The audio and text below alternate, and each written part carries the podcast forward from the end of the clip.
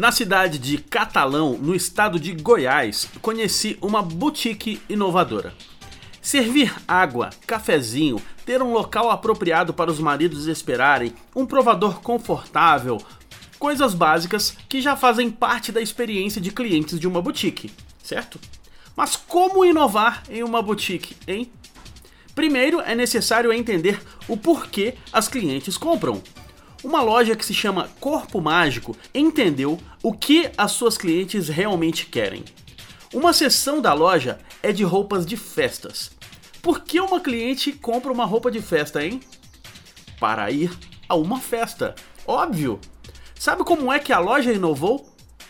Além da água, do cafezinho, das poltronas para os maridos esperarem, eles agregaram um novo serviço à loja de roupas. Ao comprarem um vestido de festa, as clientes têm direito a um penteado e uma maquiagem.